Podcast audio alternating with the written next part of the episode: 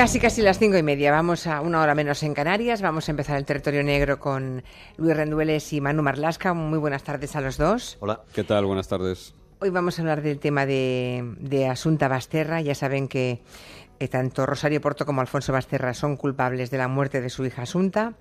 Así lo dictaminó hace diez días ya el jurado en un veredicto que fue unánime y que sitúa a los padres de la niña muy cerca de una condena que previsiblemente, lo decíais aquí hace unos días, va a estar entre los 18 y los 20 años, ¿no? Y que eh, esa condena sí que tiene que decidirlo el presidente del tribunal. Eh, eso no es cosa del jurado. Es un juicio por el que han pasado 80 testigos, ha durado un mes y sin embargo tampoco ha servido para despejar todas las dudas del asesinato. Lo que nos proponen hoy Rendueles y Marlasca es repasar precisamente esas preguntas que van a quedar para siempre sin contestar. ¿no? Eh, el juez de entrada es el que elabora la sentencia, pero basándose en el veredicto que ha dado el jurado, ¿no? Por supuesto, así debe ser. El juez lo que tiene que hacer ahora, lo que tiene que redactar, y previsiblemente va a estar esta semana redactado, tiene que hacer un relato de hechos probados sobre lo ocurrido ese 21 de septiembre del año 2013, que fue la fecha de la muerte de Asunta, y los meses previos, qué es lo que ha ocurrido, qué hechos están probados, pero siempre basándose en las preguntas que formaban eso que se llama objeto del veredicto que respondió el jurado popular. Es decir, el juez, por ejemplo, va a tener que recoger que Rosario y Alfonso actuaron siempre, en todo momento, de común acuerdo, tal y como dijo el jurado en uno de esos objetos del veredicto y el juez también va a tener, y aquí pueden empezar los, los problemas para él, eh, tendrá que situar al padre, Alfonso Basterra, en la escena del crimen, tal y como le dijo el jurado. Como el jurado también llegó a esa conclusión. A pesar de que el fiscal durante el juicio abrió la puerta ante la falta de pruebas indiscutidas de la presencia del padre en la finca de Teo, de que pudiera no haber estado físicamente allí en el momento de la muerte, pero el jurado elaboró una tesis alternativa que ni el fiscal ni la acusación habían planteado y fue bastante más lejos. O sea que el jurado puede, con lo que ha escuchado, decidir o eh, llegar a conclusiones diferentes de la fiscalía. ¿Qué tesis es esa? Eh, y sobre todo, ¿es posible para el jurado ir más lejos en las acusaciones que la propia fiscalía? Sí, sí es posible porque han ido más allá, han ido más lejos, pero contestando las preguntas que formaban parte del objeto del veredicto y esas preguntas, recordemos, las acuerdan entre el fiscal y todas las partes presentes, las defensas y la acusación. El fiscal dijo en sus conclusiones aquello de que tan asesino es quien compra un rifle como quien aprieta el gatillo de ese rifle. De esta manera lo que hacía, lo que hacía el fiscal era decirle al jurado que aunque no hubiese podido demostrar la presencia de Basterra en la escena del crimen, el padre de Asunta participó en todos los preparativos previos y también en todo lo posterior ocurrido a la muerte de su hija. Sin embargo, el jurado decidió situar a Basterra físicamente en el lugar del crimen. dijeron, votaron todos, que el padre de la niña eh, podía estar dentro del coche que conducía la madre, que fue grabado por las cámaras, puesto que la parte trasera del coche no se ve, tiene los cristales tintados. El jurado creyó a una joven, a una antigua compañera de Asunta, que dijo haber visto al padre con la cría en la calle y creyeron también que, tras participar en la muerte de Asunta, el padre volvió a la finca antes que Rosario hizo varias llamadas telefónicas desde su casa para montar una coartada. Por lo que veo, el jurado hizo, hizo los deberes, digamos, se tomó muy en serio su papel, aunque mm, esas conclusiones puede que ahora le compliquen un poco la vida juez. Bueno, es habitual que los jurados se tomen en serio su papel ¿eh? y que estén muy pendientes de todo. Y en este caso no solo tuvieron en cuenta lo ocurrido en el juicio, sino que miraron con total detenimiento, porque además lo tienen a su disposición, todo lo instruido por el juez Vázquez Taín, por el juez instructor, las declaraciones anteriores, los informes de las comunicaciones. Ahora el magistrado, el juez presidente del tribunal, va a tener que hilar muy fino para que su relato de hechos cuadre con las respuestas dadas por el jurado en el objeto del veredicto. Esas posibles incongruencias entre una cosa y la otra son las que pueden abrir la puerta a los recursos de las defensas y será, eso sí, el TSJ el organismo que decida si son suficientes esas contradicciones para tumbar el veredicto o para tumbar la sentencia. Ha quedado claro en el veredicto y así quedará reflejado en la sentencia. Se supone que, desde luego, Alfonso y Rosario drogaban a su hija, así de claro. Que la drogaban y que lo hacían además de acuerdo los dos. Rosario y Alfonso empezaron a suministrar los Fidal a Asunta tres meses antes de la muerte de la niña el padre compró en esos meses, entre julio y septiembre, 125 pastillas por lo menos, algunas de ellas engañando a los empleados de las farmacias donde las compraba, como uno de ellos que le dijo que se había olvidado en un hotel la caja que había comprado días antes. Los análisis forenses fueron muy claros, la niña Sumta había tomado mucho lorazepam, pero además los testimonios de las profesoras y las madres de algunas amigas de Asunta fueron demoledores, porque cada compra de orfidales del padre coincidía con noches en que la cría iba a dormir a su casa con él y luego con episodios de mareos y otros síntomas. ¿no? La niña, mientras estuvo viva, contó que su madre le daba polvos blancos, decía ella, que sabían fatal, y la madre, Rosario, contó en su primera declaración que era el padre el que le daba esos polvos a la niña.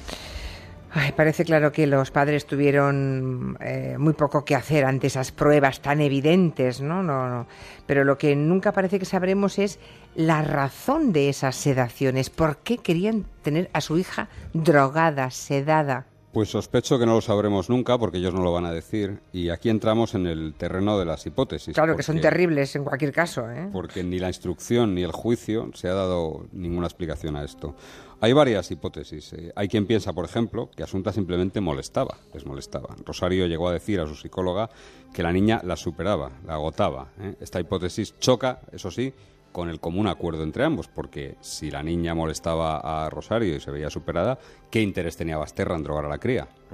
Está claro el día, que el día de la muerte Asunta fue narcotizada para dejarla indefensa, pero los episodios anteriores de, de drogas, de sedaciones, al menos dos en el mes de julio y otra más en septiembre, apenas tres días antes del crimen, no tienen una explicación clara. Hay otra versión, siguiendo lo que te decía Manu, que habla de que las drogas servirían para debilitar la voluntad de la niña, que habría sido así objeto de algún extraño y siniestro juego, ¿no? de, índole sexual. Pero tampoco encaja eso bien con el hecho de que Asunta fuese enviada a clase justo después de esas sedaciones. Claro. En fin, lo cierto es que esa niña vivió, porque es fácil suponer, un auténtico infierno en los tres meses previos a su asesinato y que solo después de que la niña fue asesinada, salieron de verdad las voces que lo denunciaron. Qué pena que no lo hubiesen hecho antes. Sí, los profesores lo dejaron bastante claro en el juicio. Dijeron que se alarmaron cuando se enteraron de que el cuerpo de Asunta iba a ser incinerado y por eso acuden rápidamente a la Guardia Civil, ¿no? Hombre, no, parece que haya nada reprochable en ellos, porque además Rosario y Alfonso sostuvieron siempre que la niña andaba mareada o dormida. Ellos les decían a los profesores que le daban medicamentos para esa supuesta asma o alergia, que en el juicio tanto la cuidadora de la cría como los médicos se encargaron de desmentir. Asunta era una niña sana completamente. No tenía nada. No. El estado mental de Rosario Porto también eh, es otra de las cuestiones que no ha quedado demasiado aclarado ni acreditado en el juicio. ¿no? Sí, pero la madre sí tiene antecedentes psiquiátricos importantes. Una psiquiatra que ya la trató cuatro años antes del crimen, en el año 2009, dijo que en esa época la mujer, la madre, tenía un cuadro de ansiedad, angustia, deseos de muerte, tristeza. Y además en varios informes se recogen episodios similares por parte de la madre. Sin embargo, todos nos sorprendimos bastante cuando la psiquiatra, invocando un secreto profesional quizá retroactivo, se negó a contestar a la pregunta de si Rosario alguna vez le había dicho que le estorbaba a su hija. Tremendo, ¿eh? Tremendo que una psiquiatra no conteste a esa pregunta cuando lo que está en juego es... Bueno, es igual. Mm. Es difícil de entender. Aunque igual tenemos algún psiquiatra escuchándonos que, que, que, que, puede justificarlo y que lo entiende, no lo sé. O sea que no hemos sabido realmente el estado anímico, psiquiátrico, psíquico de la madre de la niña en esos meses anteriores al crimen. No, ni los meses ni en el momento del crimen tampoco. No lo sabemos con exactitud porque además en el juicio no estuvo, no declaró una persona que podía haber sido clave para entender ese estado de ánimo. Se trata de Manuel, del amante de Rosario Porto, que había sido llamado a declarar por las defensas, pero justo el día que tenía que ir, en el momento en que le tocaba, renunciaron a su testimonio, dijeron, para no alimentar el morbo. Manuel mantuvo una relación sexual y sentimental con Rosario que fue desde marzo del año 2012 a julio del 2013. Pero además, el 20 de septiembre del 2013, es decir, el día anterior al crimen, Manuel y Rosario se vieron en una cita de la que tampoco tenemos una explicación clara y de la que al parecer se enteró Alfonso Basterra. En interview, por cierto, he visto publicados algunas imágenes de la niña que son cuanto menos extrañas, inquietantes, ¿no? Está como disfrazada, amortajada, ¿no? Haciéndose como la muerta, en otra vestida de bailarina, en una pose un poco extraña, inusual para una, para una cría pequeña. Sí, la Guardia Civil las encontró en el teléfono de la madre. Sobre las fotos que está amortajada la niña con los ojos abiertos, los padres explicaron en el juicio que a Asunta le gustaba disfrazarse y que en esas imágenes lo que estaba haciendo la cría era simular ser una momia. Y respecto a las fotos halladas en el teléfono de la madre en que la niña está vestida en maquillada de bailarina, de ballet, pero con ojos de agotamiento, casi dormida, la pupila dilatada, tumbada en posiciones forzadas en un sofá, lo que dijo el padre es que son fotos normales, que son las fotos que cualquier padre le hace a su hija tras una actuación. Es discutible para cualquiera que vea esas fotos. ¿eh? Pues sí, la verdad. Igual que lo sorprendente que resulta que esas imágenes, esas fotos se tomaran, por ejemplo, a la una de la madrugada, que no es una hora de volver del ballet, por ejemplo. Pues no, como coartada en ese caso creo que no, no funciona. Todo es discutible. Lo que no parece muy discutible es lo que ocurrió con el ordenador de su padre, de Basterra. Eso sí que es bastante elocuente. Bueno, el ordenador, recordemos, no estaba en el primer registro que hace la Guardia Civil en su casa, pese a que él sostuvo en el juicio que el ordenador siempre estuvo allí. La Guardia Civil demostró eh, con fotografías que no estaba allí. Lo cierto es que tres meses después el ordenador aparece completamente limpio, por fuera y por dentro. Es decir, alguien limpió todas las huellas dactilares, dejaron dos nada más en sitios bastante complicados de acceso y desaparecieron del dispositivo medio millón de archivos, más de 500.000 archivos. Algunos de ellos corresponden a imágenes pornográficas de mujeres, precisamente de rasgos orientales, que también puede ser discutible, pero hombre, extraño sí parece. Hombre, extraño es, sin duda. Pero volvamos a las... ¿Y eso no puede recuperarse, esas imágenes? ¿Todo lo que se borró? No, no se puede. recuperar, no. Mm. Volvamos a las preguntas sin contestar. ¿Qué, ¿Qué, pasó esa noche del mes de julio cuando Rosario contó que la había Mm, que la habían asaltado en casa, de pronto una noche. El jurado no se ha pronunciado sobre eso, ¿eh? no, se, no, se no, les han preguntado sobre eso. En el juicio, la madre sostuvo la versión de que un hombre encapuchado y con guantes agarraba del cuello a su hija y al que ella logró hacer huir después de que entrara en casa. Una versión muy poco sólida que no parece que haya querido nadie. Ella dijo que dormía como un tronco, pero que sin embargo, lo que ocurrió fue que una de sus amigas, una amiga de la madre, recibió un WhatsApp de la madre a las dos menos cuarto la misma hora en la que Rosario situó el ataque a su hija. Recordemos que la madre ni siquiera denunció formalmente la entrada de ese extraño asesino en su casa. En el cronograma de todo este caso, en lo que se llama cronograma, que es un desarrollo en el tiempo de todo lo sucedido, llama mucho la atención en torno a este episodio una cosa. Un día después de este supuesto ataque, Alfonso Basterra compra la primera caja de Orfidal. Entonces, la pregunta es clara. ¿Fue ese ataque un intento de matar a la cría y al ver que era difícil empezaron a darle orfidal? También esto es muy discutible, pero lo cierto es que el cronograma es muy claro. Otra de las dudas que han quedado en el juicio y que ni siquiera tiene respuesta en el veredicto es la gran pregunta, ¿quién trasladó, no la única, pero una de las, de las grandes incógnitas, ¿quién llevó, quién trasladó el cuerpo de Asunta ya muerta hasta el lugar en el que fue encontrado. El relato de hechos del jurado acaba ahí, en que Rosario y Alfonso atan a la niña de, pies y manos sin posibilidad de que se defienda debido a las altas dosis de lorazepam que le habían dado ya, ¿no? Y que la asfixian. No se para al jurado explicar quién ni cómo traslada el cuerpo a la pista donde fue hallado. El abogado de Rosario pone de manifiesto que la niña era casi del mismo peso que la madre, 42, 43 kilos, lo que haría muy difícil que ella hubiese llevado el cadáver por sí sola, ¿no? Máxime cuando los forenses dijeron que no había muestras de que el cuerpo hubiera sido arrastrado.